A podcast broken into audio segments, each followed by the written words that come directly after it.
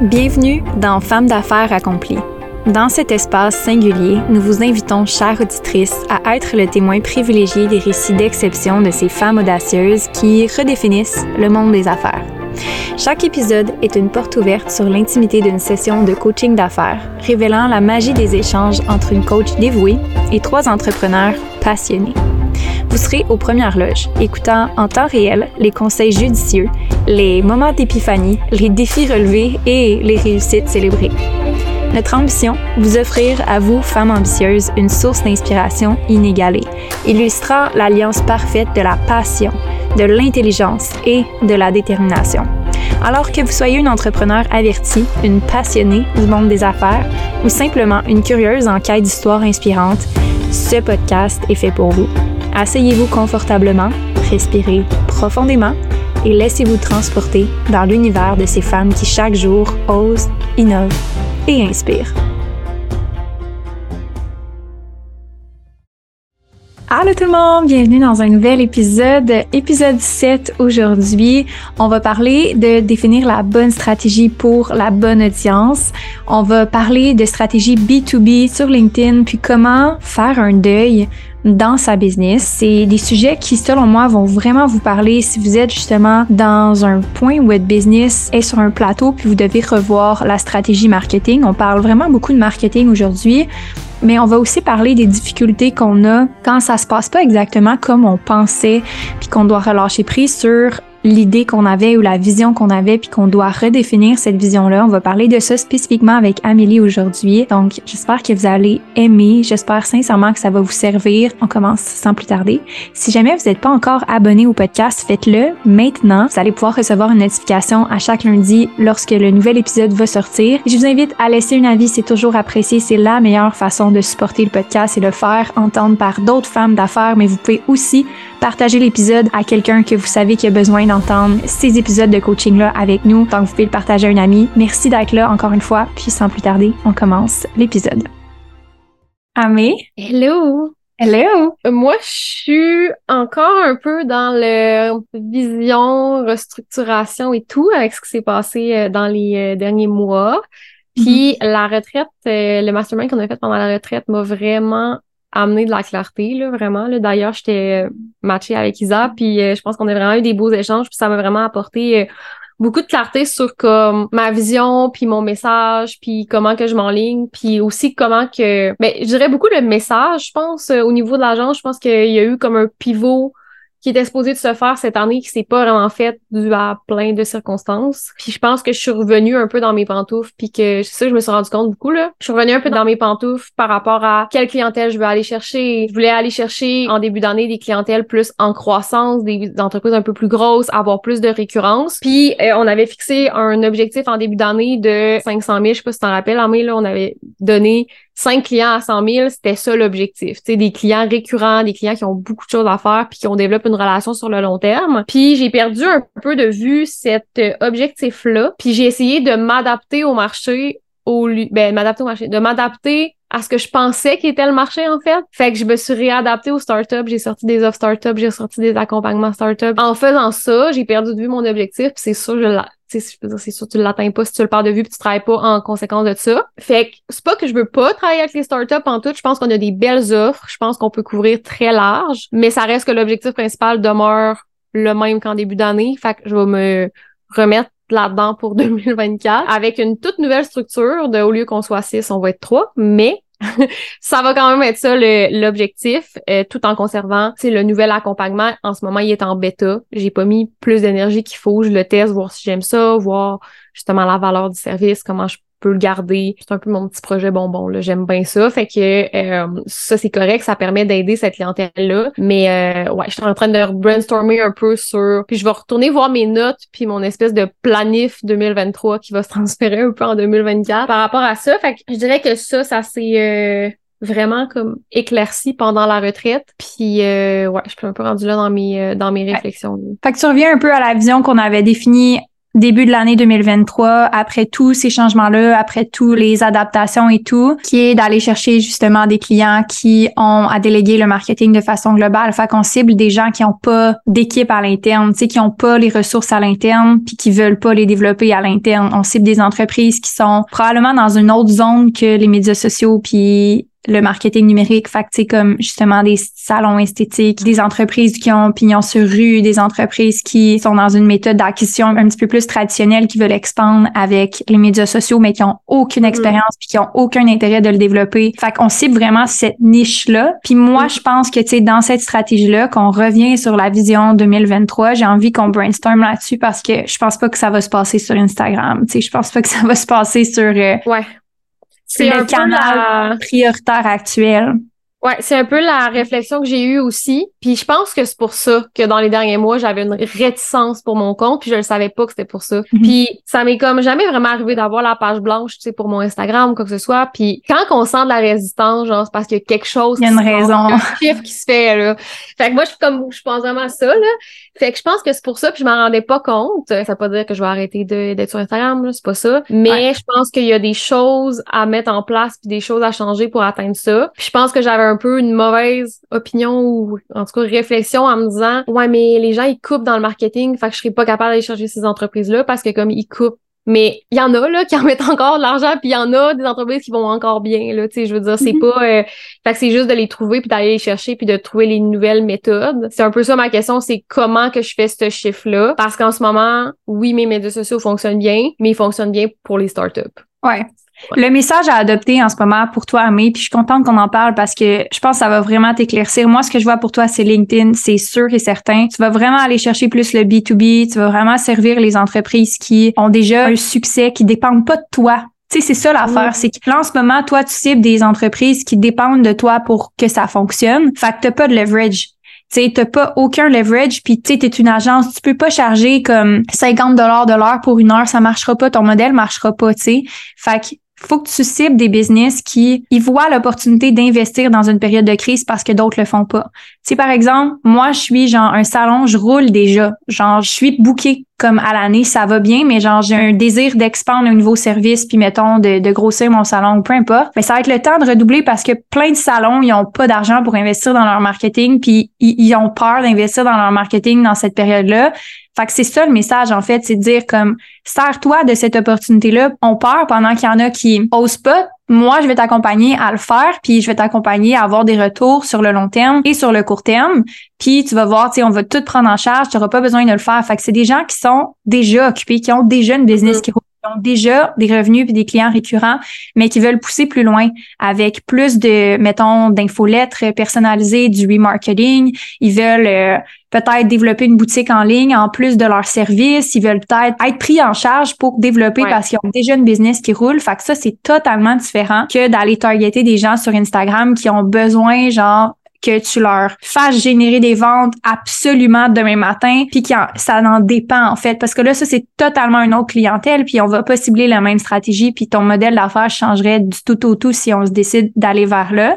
Ouais. Fait que tu sais LinkedIn, moi, je pense que c'est vraiment un canal à utiliser. Je pense que même LinkedIn Ads, éventuellement, là, on n'est pas rendu là, là, mais mettons LinkedIn, je pense que c'est vraiment quelque chose qu'il faut qu'on monétise pour toi. Mm-hmm. Ouais, puis c'est ça que j'ai eu comme réflexion quand que je disais comme ah les gens euh, ils ont plus d'argent pour le marketing, mais justement c'est qu'il y a des c'est triste, il y a plein d'entreprises qui vont fermer dans les mm-hmm. prochaines années. C'est vraiment triste. Mais il y a des places qui se font sur le marché, puis justement c'est le temps de comme redoubler d'efforts si toi tu veux survivre puis tu veux prendre la place sur le marché. Fait que c'est, c'est comme. Puis c'est même pas juste survivre parce que le message, tu sais, le message plus, mettons, que j'appelle consciencieux, c'est de prendre l'opportunité. Ouais, c'est ça. C'est pas de dire c'est euh, comme péjoratif, là. c'est, c'est pas hey, survie, non, c'est comme thrive pendant qu'il y en a qui se retirent puis qui arrêtent. Toi, double, tu sais. Mm. double là-dessus, là, parce qu'il y y a justement, à cause qu'il y en a moins qui ont des budgets, les comptes publicitaires dépensent moins dans ta compétition, il y en a qui vont arrêter. Fait c'est le temps de prendre ta place encore plus. Je pense que c'est plus ça le message que tu veux adresser. Tu veux te positionner comme la personne qui va leur montrer exactement comment tu prends plus de place, tu sais, que tu vas leur montrer exactement comment tu prends des parts de marché, comment tu as plus de visibilité, comment tu ça convertit en vente, etc. Fait que tout ce message-là d'éducation sur qu'est-ce que tu fais quand tu veux double down, ça, c'est ce que je verrais pour aller chercher ces clients-là. Et sur LinkedIn, tu verrais plus comme c'est vraiment pas ma plateforme préférée là. Mais, mais, là tu as parlé des ads mais mettons d'ici à ce que j'ai un budget de ads c'est comme plus de la prospection c'est via mon compte perso c'est via le compte de l'agence c'est comme c'est quoi qu'on parce qu'en ce moment mettons on en fait ben, en même temps le message est peut-être pas adapté les posts de l'agence sur LinkedIn c'est genre zéro là. comme il y a rien qui mais c'est comme c'est comment tu le vois? La bonne stratégie pour la bonne audience. Et donc, qu'est-ce qu'on veut dire par là? C'est que, par exemple, que je prends mon exemple personnel. Si je consacre tout mon temps sur LinkedIn alors que zéro de mes clientes viennent de LinkedIn ou zéro de mes clientes passent du temps sur LinkedIn, je vais perdre mon temps solidement. Maintenant, c'est sûr que si je passe zéro énergie sur LinkedIn, je vais avoir zéro cliente qui proviennent de LinkedIn. Donc, aussi, c'est de savoir où est-ce qu'elle est mon audience potentielle? Parce que c'est possible que je décide de pas développer cette audience potentielle-là. C'est possible que je dise non, j'ai pas envie d'être sur LinkedIn. Par contre, je dois savoir s'il y a une audience potentielle là. Donc, dans mon cas à moi, la plupart de mes clientes proviennent, à 50% proviennent de Instagram, puis un autre 50% proviennent de Facebook. Principalement, de Facebook à travers les publicités et Instagram à partir de ma marque personnelle, puis certaines personnes de publicité également. Donc, sachant ça, est-ce que je veux développer, par exemple, une audience qui est sur LinkedIn? Je vais me demander, est-ce que mes clientes sont sur LinkedIn? La plupart d'entre elles, honnêtement, quand je les questionne, elles passent pas beaucoup de temps sur LinkedIn. Donc, est-ce que c'est intéressant pour moi de développer une stratégie à ce point-ci? Non. Est-ce que potentiellement, éventuellement, j'aurais envie de développer mon audience sur LinkedIn puis voir quel genre de clients j'attire sur LinkedIn? Oui, possiblement. Mais est-ce que c'est là où est-ce que je veux passer mon temps et mon énergie? Peut-être pas. Donc, dans cet exemple-là, avec Amélie plus particulièrement, c'est de savoir où est-ce qu'ils sont ces clients-là, ces clients payants-là, ces clients qui sont peut-être vraiment comme en ce moment out of reach, mais qu'ils le sont pas parce que en réalité, on n'a juste pas la bonne stratégie, on n'a juste pas la bonne plateforme pour aller chercher ces clients-là. Et plus particulièrement, je prends le temps de mentionner ça parce que on peut passer vraiment plusieurs mois, plusieurs années à être entêté sur une plateforme en particulier quand c'est pas là on a un potentiel de croissance ou qu'on a un potentiel de voir des résultats pour aller chercher des clients. Je suis pas en train de dire que c'est une mauvaise chose. On perd jamais notre temps quand on fait du marketing. Puis le meilleur exemple que je peux donner, c'est que justement, dans l'exemple d'Amélie, elle utilise sa plateforme, son personal brand pour vendre quelque chose d'autre, une autre offre en ce moment. Donc, toute l'énergie qu'on met sur une plateforme n'est pas perdue à 100%, mais par contre, si on veut voir des résultats plus rapides, on doit savoir c'est quoi la plateforme qui a le plus d'impact. Dans mon cas moi, YouTube a été une plateforme que j'ai utilisée dans le passé, que j'ai fait des vidéos, que j'ai investi beaucoup de temps, beaucoup d'argent, beaucoup d'énergie dans les années précédentes. Je pense que j'ai une vingtaine ou une trentaine de vidéos qui sont sur YouTube présentement. Et aujourd'hui, ça me sert d'une autre façon parce que avec ces vidéos éducatives-là, j'arrive à dans mon tunnel de vente, diriger mes clientes vers ces vidéos-là pour que je réutilise qu'est-ce que j'ai fait.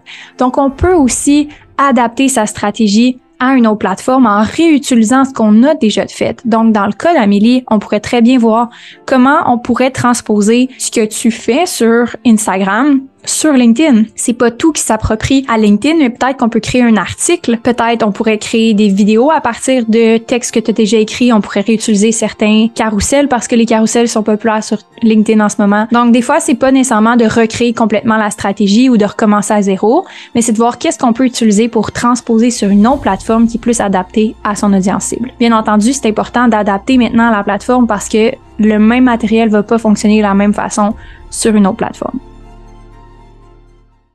tu sais, on a un coaching de planifier ensemble. Je ferais vraiment ça ensemble en one-on-one parce que, tu sais, je vois vraiment un mapping complet de ton contenu perso autant que entreprise sur LinkedIn. Puis je ferais de la prospection à fond Léon. Genre, envoyer avec LinkedIn Sales Navigator juste targeter toutes les entreprises, les propriétaires d'entreprises locales, genre au Québec, de faire cette liste-là puis d'envoyer genre une vingtaine de messages par jour personnalisés avec une vidéo qui montre qu'est-ce que tu ferais dans leur marketing de différents genre pas euh, ça c'est pas bon mais comme ça c'est vraiment nice. Voici ce que je propose pour aller chercher plus de gens. Puis de faire comme un case study pour chacun des 20 messages que tu envoies à ces business là je ferais genre une petite vidéo loom genre pas compliqué quatre minutes juste pour attirer l'attention puis dire regarde je peux te montrer encore plus de qu'est-ce qu'on peut faire ensemble. J'ai de la prise en charge complète pour des clients. J'ai genre, je sais pas, j'ai tant de place jusqu'à mois d'octobre. On peut prendre un rencontre puis s'en parler. Puis je ferais ça comme ça serait mon focus principal pour toi. J'aime ça. Je pense que j'aurais même pas pensé à le faire de même comme le petit vidéo loom puis tout. Fait que dans le fond, un vraiment comme personnalisé à chaque, là, vraiment, je, Ouais, pas mainstream, là, pas genre un autre fucking message LinkedIn que je, vais, que je vais jamais lire, là. Dans Lead Fox qu'on reçoit genre à chaque semaine, là. Euh, ok, j'aime ça. Parfait. Ça me redirige dans mon autre euh, truc que je suis en ce moment de restructurer mon horaire parce que là, avec des gens, moins dans mon équipe, il y a des clients que je sais qui renouvellent pas en 2024, qui vont libérer du temps, mais d'ici là, il y a quand même des tâches à combler que faut que je reprenne que je faisais plus depuis comme un an. C'est à placer quand même 20 vidéos, euh, c'est quand même à placer dans un horaire. Fait que je vais euh, je vais le mettre dans mon horaire. Puis euh, ben, c'est comme deux heures par jour là, de prospection. on va parler plus particulièrement dans cet extrait de la stratégie LinkedIn Ads. Donc, Qu'est-ce que ça implique? Premièrement, LinkedIn Ads, c'est vraiment une plateforme qui génère des leads très qualifiés généralement, mais qui coûtent vraiment plus cher que par exemple son compétiteur Google ou Facebook. Pourquoi? Parce que il y a plusieurs facteurs, mais la qualité des leads est meilleure qu'ailleurs, mais aussi la cible est plus précise. À cause qu'on a un titre professionnel, qu'on a un emploi est vraiment indiqué sur Facebook, puis que le moteur de recherche cible vraiment plus spécifiquement, ça fait en sorte que la pub est plus chère. Mais je crois aussi que c'est relié au fait qu'il y a moins de monde sur LinkedIn que sur Facebook, puis une question de volume au niveau de la pub qui est présent aussi. Ça, c'est juste une supposition, ça, je suis pas certaine à 100%, mais le fait que les pubs LinkedIn soient plus chères, c'est quand même un facteur à considérer parce que ça veut pas nécessairement dire que c'est plus cher, que c'est pas une bonne stratégie si tu es une entreprise qui cible les corporations, qui cible les entrepreneurs avec peut-être des plus gros budgets, avec par exemple des titres ou des emplois dans des entreprises qui sont dans des prises de décision, qui sont dans des positions où est-ce qu'ils décident des budgets ou qui décident de choisir certaines entreprises. Donc, d'où l'avantage de justement penser un petit peu plus loin si c'est ça la stratégie de pouvoir utiliser LinkedIn de cette façon-là. Puis, une autre chose que j'ai discuté, c'est la prospection. Une chose que je parle euh, souvent avec mes clientes qui débutent ou peu importe leur niveau, c'est d'utiliser les ressources qu'on a en ce moment. Mettons qu'on n'est pas prête pour les publicités Facebook ou qu'on n'est pas prête pour les publicités LinkedIn ou on n'est pas prête pour un budget de pub tout simplement, une des choses qui fonctionne et qui va continuer de fonctionner, c'est les messages directs. Donc, on appelle ça du outbound ou de la prospection, peu importe comment vous voulez l'appeler. Et c'est sous-estimé quand on part une nouvelle stratégie, une nouvelle plateforme d'écrire directement à des gens. Oui, on, peut sentir que ah, je devrais pas avoir à faire ça ou ah, je me semble les autres font pas ça. Je peux te garantir qu'il y a beaucoup plus d'entreprises qui font ça que tu penses. Puis justement, si tu es dans cette mentalité là, puis je vais prendre une partie du blâme parce que moi aussi à certains moments dans ma business, je disais comme ah, sais écrire directement, tu c'est-tu vraiment nécessaire? Ça prend beaucoup de temps pour moi, pour mon équipe, pour les ressources qu'on a, mais ça fait vraiment une différence. Puis pour le vivre avec beaucoup de mes clientes, le personal outreach, puis j'ai de la difficulté à les points de contact personnalisés, ça fait toute la différence dans la conversion de son audience parce que justement, il y a une proximité. Puis une proximité, il faut que ça soit sincère. Donc, il n'y a pas comme une meilleure façon de le faire, mais personnaliser, ce serait définitivement le mot d'ordre pour voir des résultats. Puis c'est souvent sous-estimé parce que, oh, je vais pas faire ça ou, oh, ah, ben, tu sais, on m'a dit que j'avais pas besoin d'écrire à des gens directement, que les gens pouvaient venir directement à moi. Et c'est juste tout simplement pas vrai. La plupart des business que je connais qui ont beaucoup de succès vont faire du personal outreach ou des prises de contact personnalisées d'une façon ou d'une autre. Donc, vraiment miser là-dessus c'est pas obligé d'être comme oh je souhaite la bienvenue à tous mes nouveaux abonnés, quoique ça peut être ça au début si vous avez pas beaucoup d'abonnés, mais ça peut être fait de différentes façons. Ça peut être comme hey écris-moi en DM ou hey réponds à tel commentaire, je vais t'envoyer ça en privé ou ça peut être fait de plusieurs façons de créer cette proximité-là avec son audience. Puis dans le cas de Amélie spécifiquement, envoyer des messages à des gens qui correspondent à ses clients spécifiques, puis de faire un message vraiment orienté pour connecter avec cette personne-là, puis d'avoir une approche qui fait en sorte que la personne ne perd pas son temps. Donc, peut-être avoir une approche, voici ce que j'ai à t'apporter ou voici ce que je vois ou est-ce que tu as déjà une équipe de marketing en place? Ça pourrait être une super belle avenue. Euh, c'est sûr et certain que peut-être que le taux de personnes qui va répondre sera pas très élevé. Mais si c'est fait dans une optique où est-ce que tu ajoutes sincèrement de la valeur, ou est-ce que tu prends cinq minutes pour analyser la marque puis pour donner tes recommandations ou pour dire hey voici ce qu'on fait. Je pense vraiment que tu pourras en bénéficier. Voici ce qu'on a fait pour nos clients dans telle industrie qui est similaire à la tienne. Si jamais tu es intéressé hésite pas. Euh, tant que c'est personnalisé puis que ça apporte la valeur ça va généralement susciter de la curiosité pour les gens qui sont intéressés. Puis c'est correct que tout le monde soit pas intéressé. Je pense que c'est ça aussi qui fait que on crache un peu sur la prospection, c'est qu'on se dit ah ben c'est pas tout le monde qui va me répondre, mais là rendu là, faut juste faire face à la peur du rejet puis la peur de comme le jugement parce que oui, ça va pas plaire à tout le monde, mais la personne qui va avoir besoin de toi que tu lui écrives, ça va faire toute la différence. Le meilleur exemple que je peux donner, c'est que ça m'est arrivé à plusieurs reprises de recevoir des messages de gens que j'étais pas du tout intéressée, qui ont copié-collé, c'était pas personnalisé, je savais que c'était pas, puis je dois en recevoir à toutes les semaines pour travailler avec nous ou peu importe c'est quoi la sollicitation, mais c'est arrivé à plusieurs reprises que j'ai engagé des personnes qui m'ont écrit directement parce qu'ils m'ont fait une vidéo personnalisée, parce qu'ils ont pris le temps de se présenter, parce qu'ils ont démontré vraiment qu'est-ce qu'ils pouvaient faire pour moi, puis leur sérieux. Et ces gens-là travaillent pour moi en ce moment. Donc, c'est juste de voir que c'est possible de faire de la prospection d'une façon qui est intègre, d'une façon qui est humaine, de pas cracher là-dessus parce que vous êtes supérieur à ça. Cette mentalité-là de dire ah cette stratégie-là, je suis supérieur à ça, ça va tellement vous limiter en business. Puis y a cette croyance-là en ligne que tu devrais jamais vendre, tu devrais jamais avoir à parler de tes services, tu devrais jamais avoir à écrire à des gens. Ça c'est tellement quelque chose qui nuit au business en ce moment en ligne spécifiquement sur les médias sociaux parce qu'il y a rien de plus nocif que quelque chose qui est pas vrai. C'est pas vrai. La plupart des business que je côtoie, puis je côtoie des grosses entreprises au Québec dans le monde numérique et ils font une forme ou un autre de personal outreach. Donc, puis j'en coach de ces business-là aussi. Donc, je peux juste vous dire que c'est correct de faire du personal outreach, des, des points de contact personnalisés, je veux dire en français, et que c'est tellement sous-estimé et regardé de haut alors qu'il y a tellement de valeur là-dedans quand c'est bien fait ça, ça va, là. C'est, mais quand même, il faut que je le place dans mon horaire. Euh, en ce moment, c'est ça. Bon, je sais pas, il est où mon deux heures que devrait, mais en restructurant, ça va être correct. Puis j'ai eu justement d'autres réflexions, puis c'est beaucoup Isaac, tu m'as amené ces réflexions-là pendant la retraite, puis ça a comme travaillé euh, sur le trois heures et demie de route après quand je suis partie. Tu parlais que tu voulais avoir des gens qui étaient comme plus de gens qui étaient spécialisés chacun dans leur domaine que d'avoir des gens qui étaient plus polyvalents. Puis ça m'a fait réfléchir, vraiment par rapport à ça, avec comme qu'est-ce qui s'est passé cette année. Je pense que c'est bon d'avoir des gens qui sont polyvalents pour certaines choses, mais justement le LinkedIn qui est quelque chose que je connais pas tant. Mais exemple que je ferais des LinkedIn ads, ben au lieu que ce soit la créatrice de contenu qui s'arrange pour faire des LinkedIn ads, qui connaît un peu ça, d'avoir quelqu'un quand même bien que c'est deux heures par semaine, d'avoir plus de gens dans l'équipe pigistes. Mm. Moi, j'étais méga comme réticent. Ah, mais elle sait, là, moi, le, genre pigiste, là, ça me freak out, là. Genre, je sais pas pourquoi.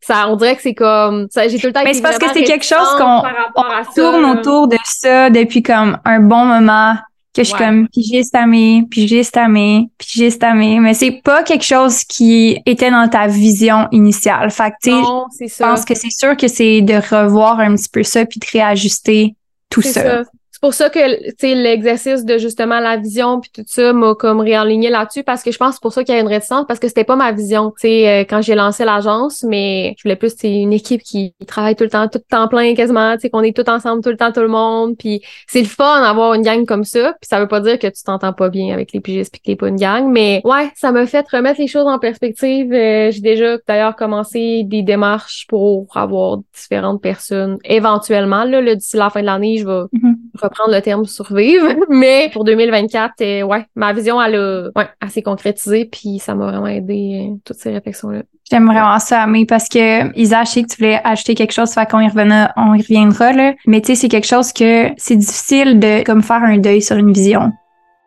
Dans cette capsule, j'ai envie de parler de faire un deuil. En business, il y a plein de petits deuils qu'on fait. Puis je veux pas rendre ça plus gros que c'est, mais c'est vrai que des fois, il y a des idées auxquelles on est attaché, des visions auxquelles on est attaché, puis un projet auquel on est attaché ou une personne dans notre équipe qu'on est attaché, puis il faut faire un deuil parce que ça fonctionne pas comme on pense que ça allait fonctionner. Ça fait partie du parcours entrepreneurial. Et je te dis, si tu passes à travers ça en ce moment ou que tu as déjà passé à travers ça, je te comprends tellement. Il y a rien qui cloche avec toi si tu sens que c'est difficile de passer à autre chose. Il y a rien qui cloche avec toi si tu sens que tu seras jamais capable de passer par-dessus ou comme que tu vois ça comme une montagne en ce moment parce que ça m'est arrivé à plusieurs moments de vivre ça puis que ça a duré longtemps. Des fois les deuils c'est long. Par exemple, une business ou un projet que tu aimais vraiment, que tu tenais vraiment à cœur puis ça marche pas comme tu veux. Il arrive un moment où est-ce qu'il faut que tu face face à la réalité puis c'est difficile parce qu'on est attaché à cette vision-là parce qu'on a mis notre cœur, on a mis notre temps, on a mis notre énergie, on a tout mis de nous. Donc oui, pratiquer le détachement, c'est un concept qui est important, mais des fois quand on est vraiment impliqué dans sa business, on peut vraiment vivre ça comme un deuil et c'est pas nécessairement une mauvaise chose. T'sais, une des choses aussi que j'accompagne mes clientes, c'est de vivre certaines émotions difficiles reliées au monde des affaires. Je pense que plus que n'importe quel autre emploi, tu mets énormément de toi dans cette entreprise-là. Je veux pas généraliser, mais probablement plus que la plupart des employés dans une entreprise. Je suis pas en train de dire que les employés mettent pas leur cœur, absolument pas, mais pas de la même façon. Quand c'est comme vraiment ton bébé, ta création. C'est vraiment pas comme un enfant, mais j'ai absolument aucune expérience de c'est quoi avoir un enfant, mais je peux imaginer une relation avec un enfant que c'est comme c'est toi qui l'élève, c'est ta responsabilité, c'est ton énergie, c'est ton temps, c'est comme ça, c'est ton tout là en fait. Fait que des fois quand on est impliqué comme ça dans sa business, on peut vivre certains échecs comme des deuils ou comme certaines conclusions comme des deuils. Puis pourquoi j'en parle en ce moment aujourd'hui, c'est que c'est pas discuté tant que ça. Le deuil qu'on fait quand on vit quelque chose dans sa business qu'un employé part ou qu'on doit mettre un employé à la porte puis que c'est difficile de le faire. Quand nous, on doit couper son salaire, quand nous, on doit dire non à ses rêves parce que c'est juste plus possible, parce que c'est juste plus réaliste. Je suis pas en train de dire que c'est le cas de Amélie à ce moment-là, mais elle a une forme de deuil à faire de son équipe puis comment qu'elle voyait ça puis son modèle. Puis à certains niveaux, on va le vivre. Puis je pense que ça, c'est quelque chose que moi, j'ai vécu personnellement un peu plus tôt dans mon parcours quand j'ai décidé de quitter l'entrepreneuriat au niveau de l'entraînement. J'ai eu un gros deuil parce que je pensais pas m'ennuyer, trouver ça long et plate, parler d'entraînement puis de nutrition puis de bien-être. Je pensais vraiment que c'était le sujet que j'allais parler pendant vraiment longtemps. Puis ça me passionnait tellement. Puis le fait de dire ah, c'est plus ça que je veux faire, ça a tellement été un deuil, ça a tellement été difficile à accepter parce que c'est comme si j'échouais, c'est comme si j'abandonnais, c'est comme si je vivais ça comme un échec puis un deuil à faire de comme une identité dans un sens. Puis c'est vraiment pas évident des fois de faire comme OK, je dois évoluer, je dois faire ça différemment. Fait que je veux juste te dire que si tu vis ça d'une forme ou d'une autre en ce moment, que t'es totalement normal, que oui, des fois peut-être que c'est intense pour les autres, mais que tu peux te donner cette permission-là parce que tu vis une vie qui est différente des autres, puis peut-être que pour certains autres, ils vont le vivre dans leur travail. Là, je veux pas généraliser pour les entrepreneurs parce que tout le monde peut vivre ça à un autre niveau quand ils ont un travail ou peu importe une implication quelconque. Donc, je veux juste pas généraliser, mais c'est tellement important de pas banaliser le deuil qu'on peut avoir quand on vit certaines choses dans sa business. Puis, des fois, c'est aussi le signe qu'il y a quelque chose de mieux qui t'attend. Mais on le voit pas toujours comme ça au début. Puis, c'est totalement ok de se laisser le temps, de laisser la prochaine chose arriver plutôt que de la forcer ou de dire OK, je dois rester dans ce chemin-là. J'ai une cliente récemment qui était dans cette situation-là, qui avait de la difficulté à lâcher prise sur la vision initiale qu'elle avait d'être dans cette position-là dans sa business, dans une vision quelconque, puis que finalement, elle veut même plus faire ce qu'elle fait dans sa business. Elle veut juste changer de business complètement. C'est vraiment important de s'écouter à ce moment-là, puis c'est vraiment important de prendre le temps de faire son deuil pour être en paix complètement avec son choix, puis l'évolution nécessaire, puis les apprentissages nécessaires pour la suite. C'est vraiment difficile. Mm-hmm. Genre, c'est vraiment un deuil. C'est vraiment tough de dire, OK, je le voyais comme ça, puis je me rends compte que dans les faits, ça se passera peut-être pas exactement comme ça. Ça se peut qu'il y ait certaines choses de ma vision qui se réalisent, mais peut-être pas exactement de la façon dont je l'ai imaginé. Je pense que aussi, tu es très d'accord avec le fait que on décide pas toujours du comment en affaires. On mm-hmm. décide pas toujours de comment ça va se passer, mais au bout de la ligne, de faire confiance que tu vas t'ajuster puis ta vision va s'ajuster en cours de route, c'est de faire preuve d'adaptabilité. Puis je pense que ça, cette force-là. Tu es capable de t'adapter rapidement, facilement. Puis la vision, c'en est une autre chose qu'il faut s'adapter puis faire des deuils pour pas laisser sa préconception ou son ego être dans le chemin de la croissance de sa business, tu sais. Mm-hmm. Puis je pense que ça faisait longtemps, justement, cette année, ça a tellement roulé vite que je me suis assis. D'habitude, c'est une fois au trimestre, là. Tu sais, je me prenais une journée, euh, je sais pas, dans le bois ou peu importe, dans un café où j'allais, tu sais, je, me prenais vraiment, même j'ai déjà pris une semaine complète pour travailler sur ma business, ma vision.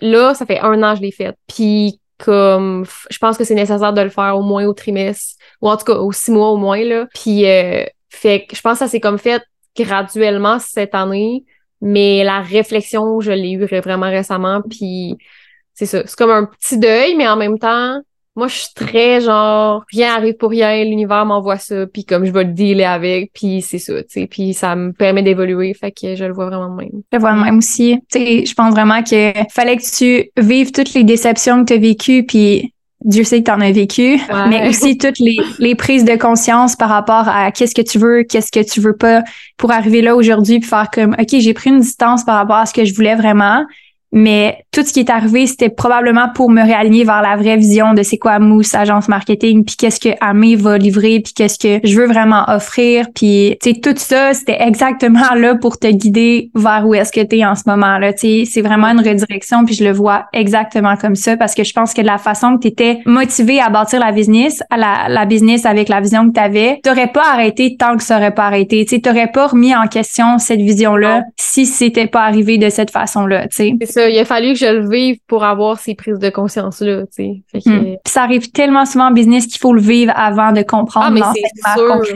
C'est sûr. Puis, tu sais, c'est impossible que, tu sais, moi, mon objectif, c'est d'avoir ma business toute ma vie. C'est pas un projet, genre, sideline pour le fun, là, tu sais.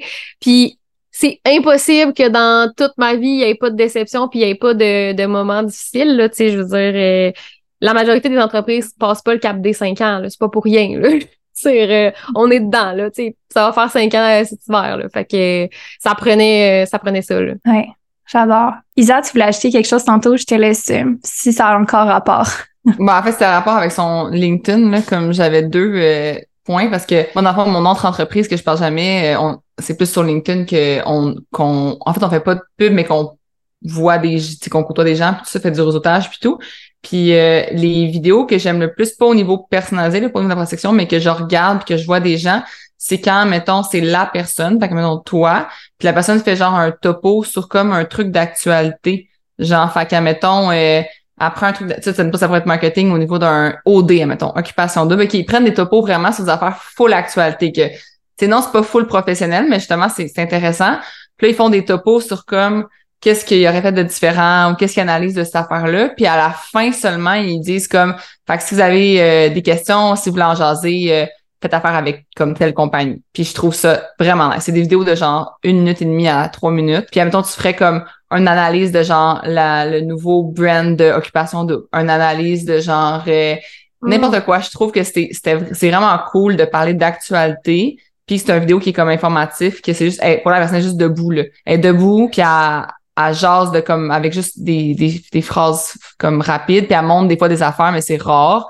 sinon, au niveau de la prospection, pour euh, comme Ami a dit, c'est vrai que le personnalisé, c'est vraiment mieux. Là, comme moi, je me fais approcher, puis c'est sûr que c'est non. c'est Je l'ai d'ailleurs dit à deux personnes cette semaine qui m'ont envoyé des DM non personnalisés. J'ai dit, t'essayes de sonner friendly, puis je le ça pue le, la non-authenticité.